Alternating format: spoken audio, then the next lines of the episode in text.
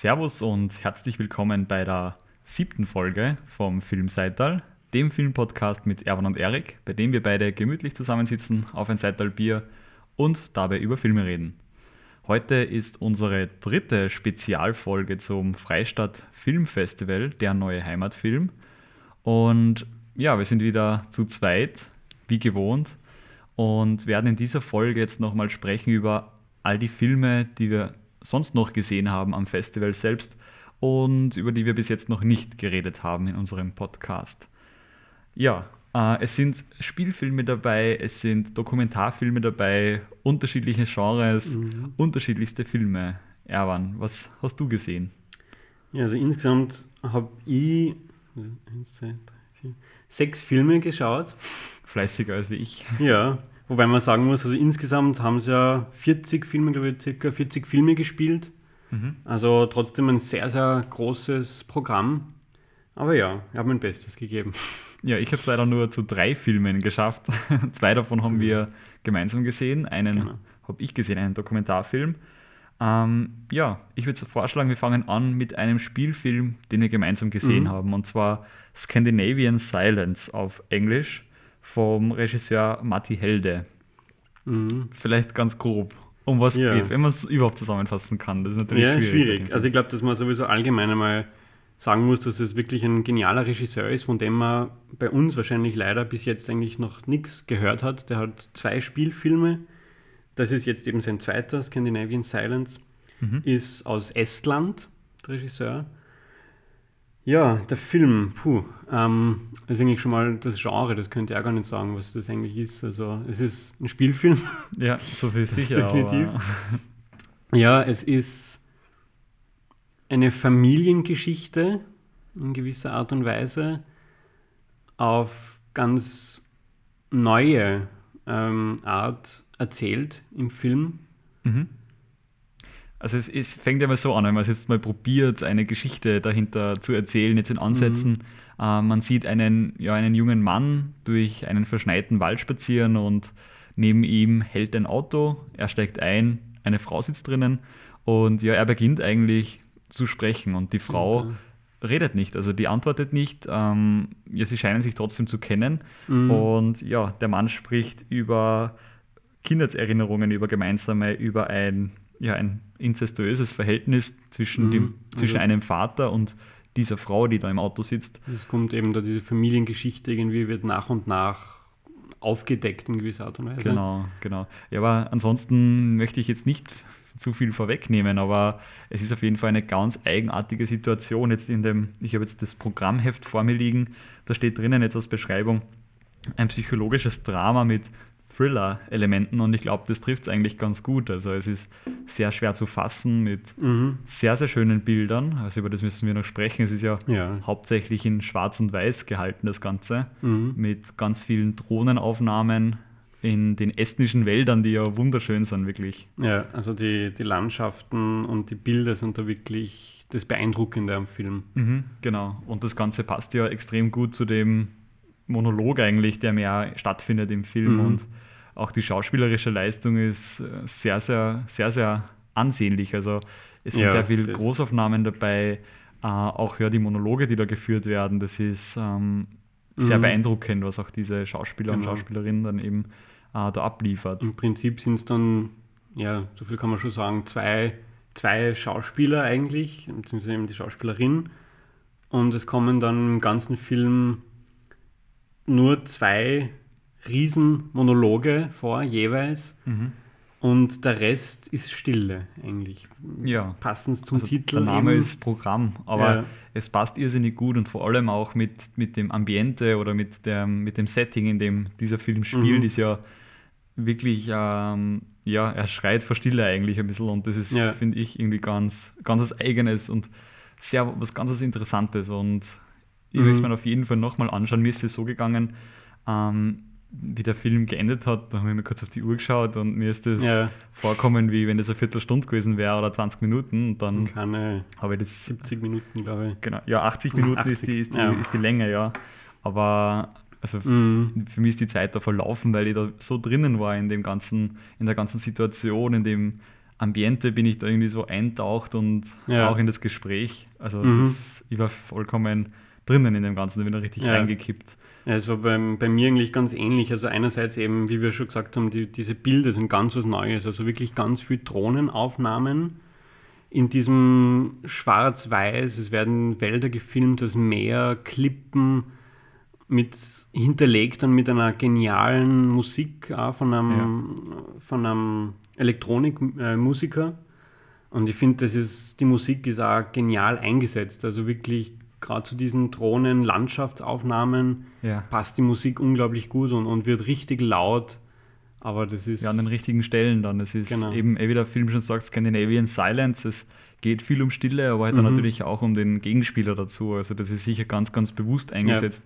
Und auf jeden Fall sehr spannend und eine klare Empfehlung. Also Mhm, ähm, wirklich, also so einen Film habe ich noch nie gesehen. Ja, ja nicht. In, in der Machart nämlich. Mhm. Und das war wirklich im Kino ein tolles Erlebnis. Ja, und er ist auf jeden Fall schräg. Also ich kann mich erinnern, wie du, Erwan hat ja den Film einen Tag vor mir gesehen Mhm. und hat direkt nach dem Film gesagt, Erik, das ist ein Film für dich, der ist total schräg und wieder ganz was Eigenes. Und ja, ich meine, ich Und habe gewusst, dass er dir gefallen wird. Der hat mir total gefallen. Also du hast absolut recht gehabt. Also Mhm. schräg ist immer gut eigentlich oder fast immer. Und ja, dieser Film ist auf jeden Fall empfehlenswert und unbedingt anschauen. Vor allem den wirklich im Kino. Also das ist ein Film, Ja. der wieder zeigt, warum Filme unbedingt im Kino gesehen werden müssen. Also der Mhm. hat Aufnahmen, die sind unglaublich. Diese, ja, diese Kameraeinstellungen, diese Bilder sind Ja. irre und unbedingt im Mhm. Kino anschauen. Erwan, du hast ja noch fleißig Filme gesehen. Was Ja. hast du noch dabei gehabt? Was mir sehr gut gefallen hat, ist auch ähm, Fiore, italienischer Film von Claudio Giovanesi. Da war ja beim, beim Filmfestival in Freistadt eine Werkschau von ihm, also wo es eben gleich mehrere Filme von einem bestimmten Regisseur zeigen. Und da war eben er dieses Mal bei dieser Werkschau, äh, sind seine Filme gezeigt worden. Und Fiore ist sein vorletzter Film von 2016 jetzt. Hat in Cannes, äh, war ziemlich erfolgreich, da, ähm, ist da gezeigt worden. Und es ist eigentlich ein sehr, sehr schöner Jugendfilm. Coming of Age würde, ja, kann man da eigentlich schon auch sagen. Es geht um die Daphne, die ähm, in, in ein Jugendgefängnis kommt, weil sie wegen äh, Diebstahl äh, verhaftet wird. Und es wird eigentlich dann im ganzen Film ihr Leben in, dem, in diesem Jugendgefängnis, also ihr Leben, es sind halt ein paar Monate, äh, wird da gezeigt und sie verliebt sich auch in einen Mithäftling, in den Josh. Und ja, es wird einfach diese Liebesgeschichte gezeigt, das Leben im Jugendgefängnis, die, die Freundschaften, die Anfeindungen, die man sich vielleicht macht. Und das Ganze wird eigentlich gar nicht mit viel Action gezeigt, aber trotzdem hat der Film eine ganz eigene starke Dynamik, was ich unglaublich schön gefunden habe. Und auch da wiederum, ähnlich wie bei Scandinavian Silence, die Musik genau zum richtigen Zeitpunkt eingesetzt, die übrigens vom Giovanese, also vom Regisseur selber, äh, gemacht ist. Und es kommt relativ wenig Musik vor, aber wie gesagt, wenn, dann wirklich, finde ich, dann passt es super zur Szene. Und insgesamt, also ein wirklich, war ein sehr schöner, eigentlich gewaltfreier Film, der trotzdem eigentlich Probleme aufzeigt. Von die Jugendliche haben eigentlich auch ein bisschen politische Probleme vielleicht äh, in Italien. Also insgesamt war das auch wirklich von meiner Seite aus eine Empfehlung. Und wir werden wahrscheinlich dann bei einer nächsten oder späteren Folge vom Podcast nochmal auf den Regisseur zu sprechen kommen, weil demnächst auch äh, in Linz wieder ein Film von ihm läuft. Mhm. Ja, äh, vielleicht sage ich oder erkläre ich noch einen Film, den ich noch gesehen habe. Also Mhm. meinen dritten Film, und zwar wieder einen Dokumentarfilm. Diesmal einen, ja, einen österreichischen Dokumentarfilm aus dem Jahr 2020 mit dem Namen Robin's Hood. Ähm, ja, ist wieder was ganz was anderes. Also es ist eine Dokumentation, kann man sagen, über einen Wiener Amateur-Fußballverein, ähm, der gegründet wurde eben von diesem Robin.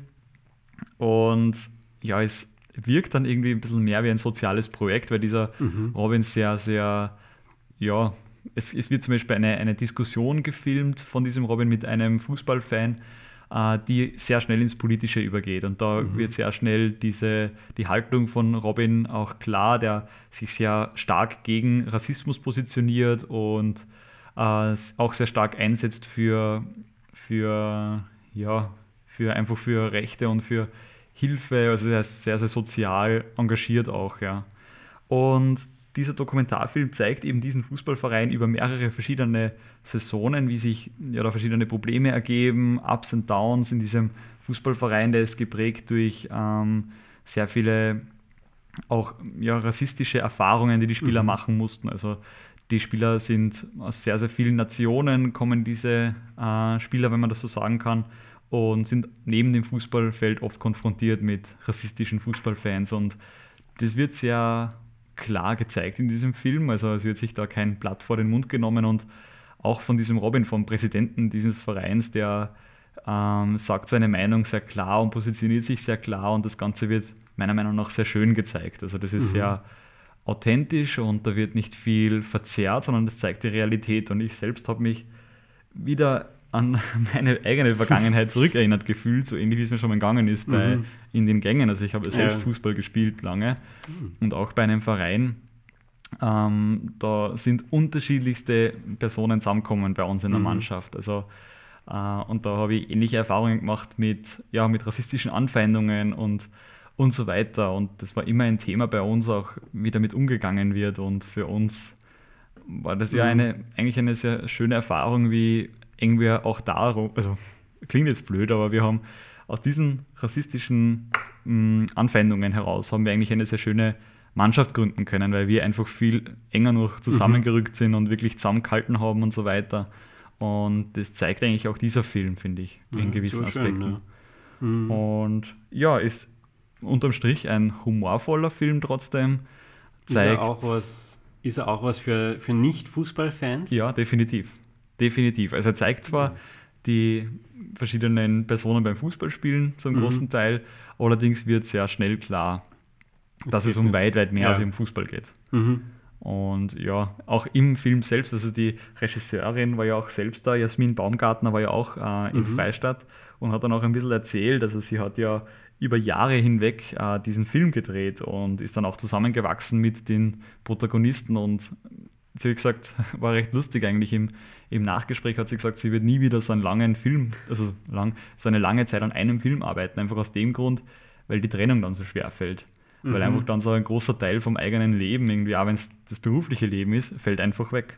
Und das merkt man trotzdem auch im Film. Also sie selbst wird ja im Film angesprochen von den Fußballspielern dann immer wieder, dass sie äh, herkommen soll und das mhm. auch filmen soll, was gerade passiert. Okay. Also ja, sie fahren ja dann auch gemeinsam auf Trainingslager und wer schon mal Fußball gespielt hat im Amateurbereich weiß, dass da oft mhm. äh, ja auch Eskapaden passieren, was Alkohol betrifft und so weiter. Und das wird alles gezeigt und ja, es ist ein unterhaltsamer Film, der aber auch durchaus zum mhm. Nachdenken anregt Schön. und auch für Nicht-Fußballfans geeignet ist, definitiv. Dann werde ich mir uns auf jeden Fall auch noch, noch anschauen. Mhm, unbedingt. Ja, ihr habt dann auch noch ein paar Filme gesehen, aber es gibt einen, den möchte ich auf jeden Fall noch, noch herausheben. Das war wirklich auch wieder ein genialer Film, nämlich der Film Schlaf. Ah, äh, 2020, also ganz ein neuer aktueller Film von Michael Venus. Mhm. Und das ist ein deutscher ähm, Horrorfilm. Da in Freistadt wird ja immer zusammengearbeitet, auch mit dem Slash äh, Horrorfilm Festival in Wien das übrigens von 17. September bis 27. September läuft, wo dieser Film auch nochmal zu sehen sein wird, wo nämlich auch der Regisseur dann anwesend sein wird.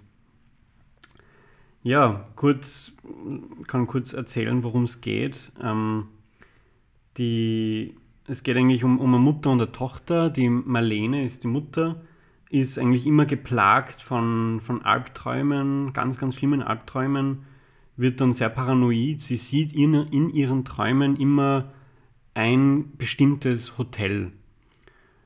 Und dieses Hotel entdeckt sie dann mal plötzlich ähm, in einem Katalog und reist dann dorthin. Und dann ist sie kurz im Hotel, man weiß nicht ganz genau, was passiert und sie landet im Krankenhaus mit ähm, einer totalen Körperstarre. Und ihre Tochter reist dann nach, also sie erfährt das und reist dann auch ins Hotel, um da herauszufinden, was es da in dem Hotel auf sich hat, was da passiert ist. Ja, und das Ganze spielt äh, an einem fiktiven Ort in Deutschland, in Steinbach. Aber dieses Setting ist ganz was Eigenes in dem Film. Also es war richtig unheimlich.